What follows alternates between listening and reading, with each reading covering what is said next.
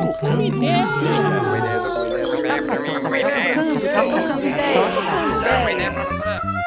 Tocando Ideias, um podcast de educação musical.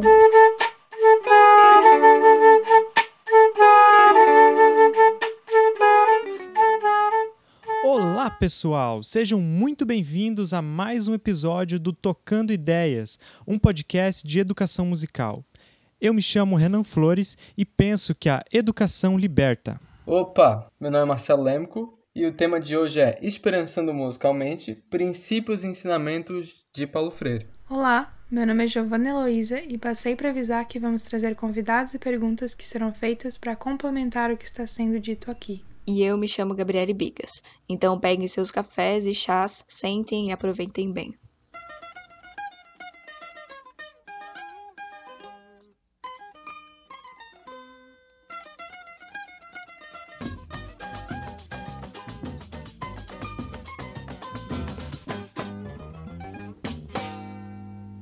Resolvemos trazer o Paulo Freire como figura deste podcast, pois acaba sendo inevitável pensar em pedagogia crítica sem pensar nele e suas contribuições para o campo. E aqui estamos.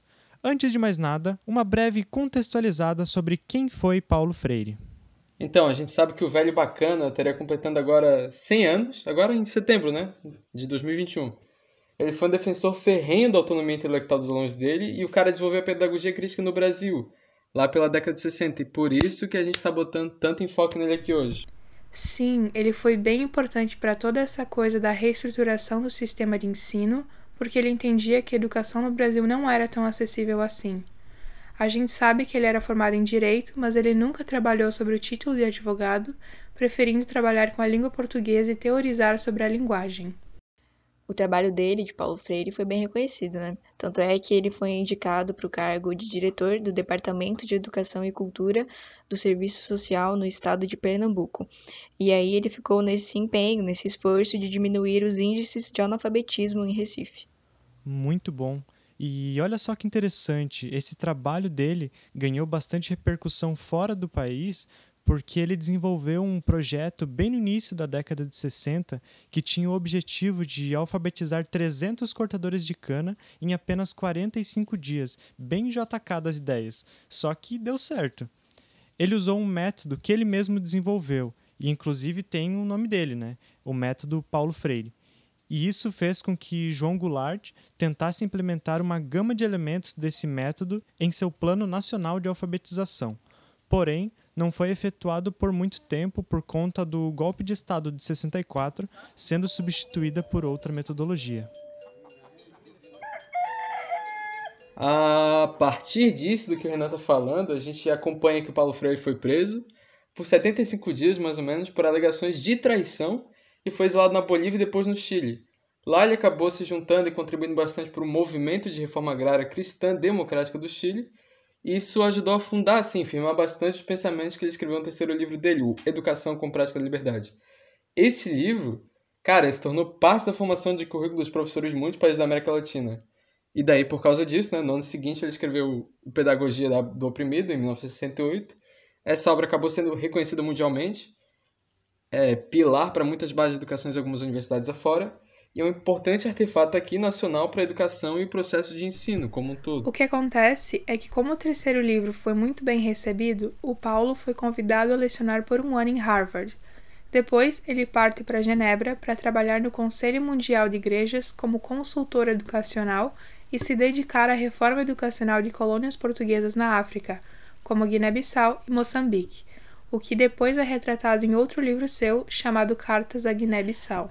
Aí o exílio dele tinha até acabado um pouco mais cedo, mas ele retorna ao Brasil em 1979, 1980. Ele se filiou ao Partido dos Trabalhadores e passou a atuar como secretário de Educação do município de São Paulo na gestão de Luiz Erundina. Isso em 1989.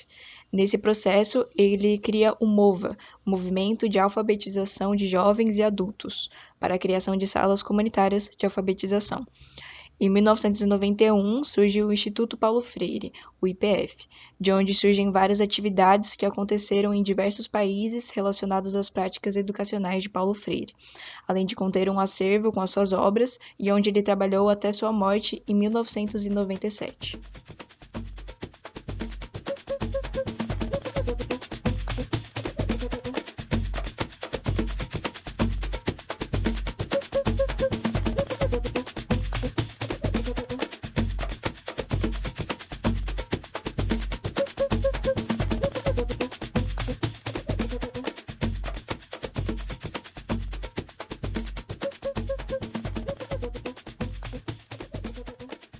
Para Paulo Freire, pensar em ensino é considerar um espaço para diálogo e protagonismo das e dos estudantes em seu processo de aprendizagem, conscientizando, problematizando e criticando a realidade em questão inseridos. Uma educação crítica em que a aprendizagem acontece durante o processo. Então, a educação deve ser entendida como uma conversa, onde os alunos e seus professores levantam e resolvem os problemas juntos. Então, seguindo aqui a linha do Renan, também tem mais outros princípios que compõem essa concepção da pedagogia crítica, que definem ela.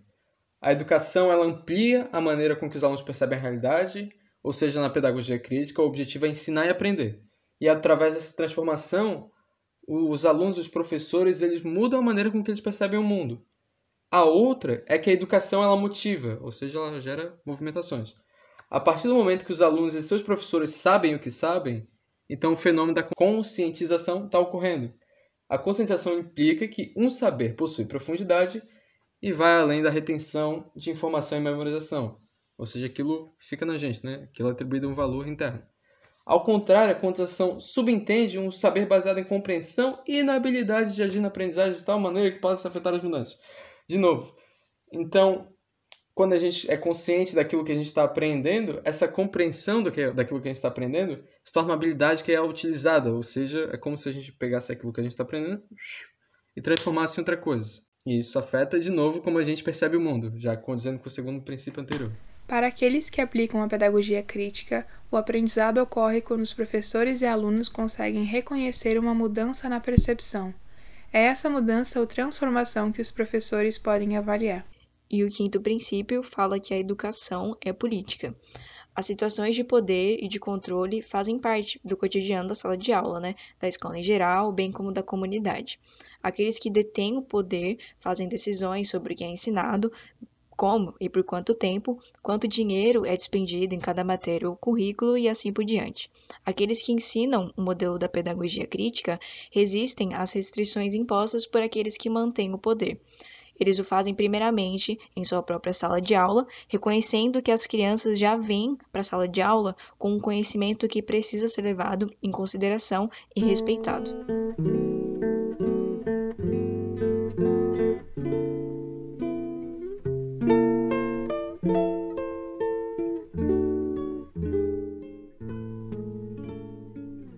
Rafael Dias de Oliveira, seja bem-vindo. Tu que é doutorando aqui na UDESC, nos teus textos, no teu trabalho no EJA, que inclusive dá para ver na revista de educação da Universidade Federal de Santa Maria, tu mergulha bem fundo nessa temática que a gente está trabalhando aqui no podcast de hoje. Então, só vou trazer aqui para a área da educação musical. Como que tu pensa o planejamento em educação musical a partir da pedagogia crítica? Um planejamento em educação musical baseado nas pedagogias críticas terá como pressuposto relacionar o que se quer ensinar e aprender com questões estruturantes da sociedade, visando conhecer mais sobre elas, compreendê-las, é, para com isso questionar e ampliar a visão das pessoas sobre a realidade.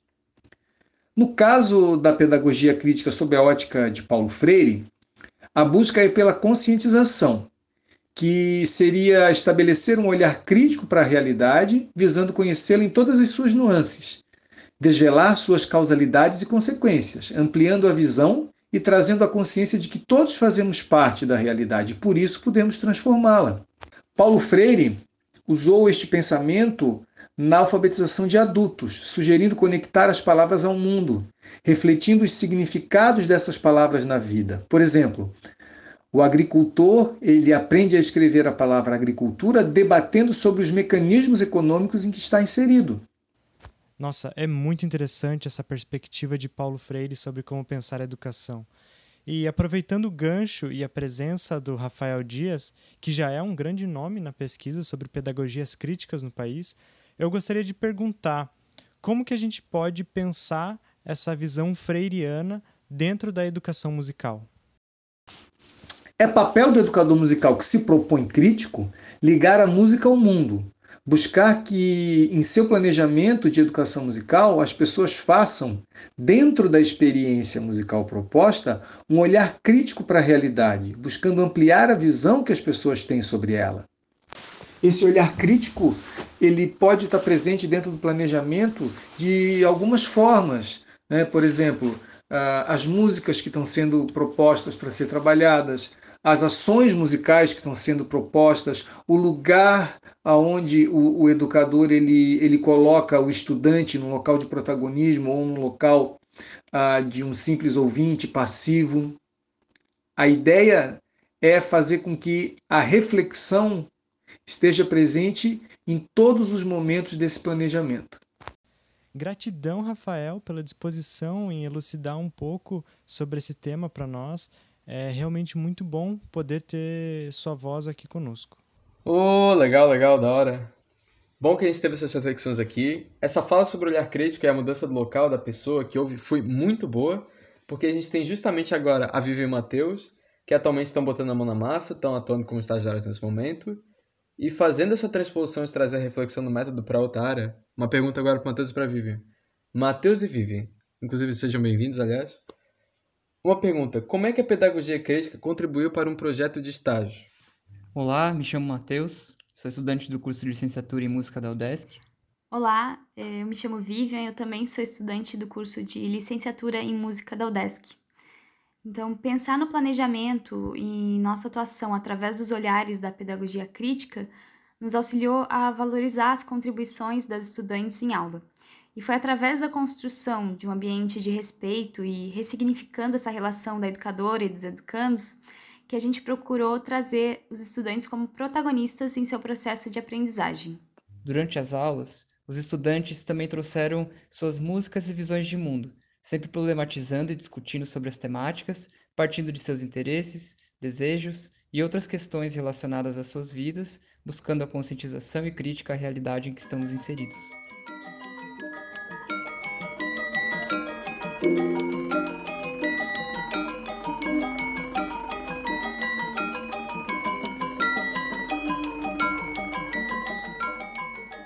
Muito boa essa fala, pessoal. Parabéns pelo trabalho, aliás.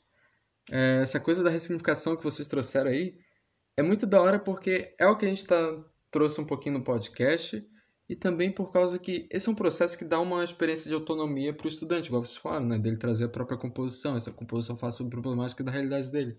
Isso é muito legal porque ele também muda a visão de como é que aquele estudante vai enxergar a aula de música. O que então é uma experiência conjunta que todo mundo se beneficia, eu diria. Certo, muito bem, Vivian e Matheus. Gratidão por toparem o convite também. Eles que são nossos colegas veteranos aqui no Desk. É muito bom ter a oportunidade de ver esses princípios tão bem praticados no estágio de vocês. Teríamos ainda muito a discutir e perguntar, mas vamos ficando por aqui. Agradeço a audiência de todos os ouvintes e novamente fica o nosso agradecimento aos convidados e professores. Este episódio vai ficando por aqui mas ainda tem outros saindo do forno. Até mais. Enfim, espero que tenham gostado, espero que tenham se divertido, espero que essas reflexões aí que a gente trouxe tenha feito algum sentido para vocês. Se não, tudo bem também. Então é isso, fiquem bem e tchau.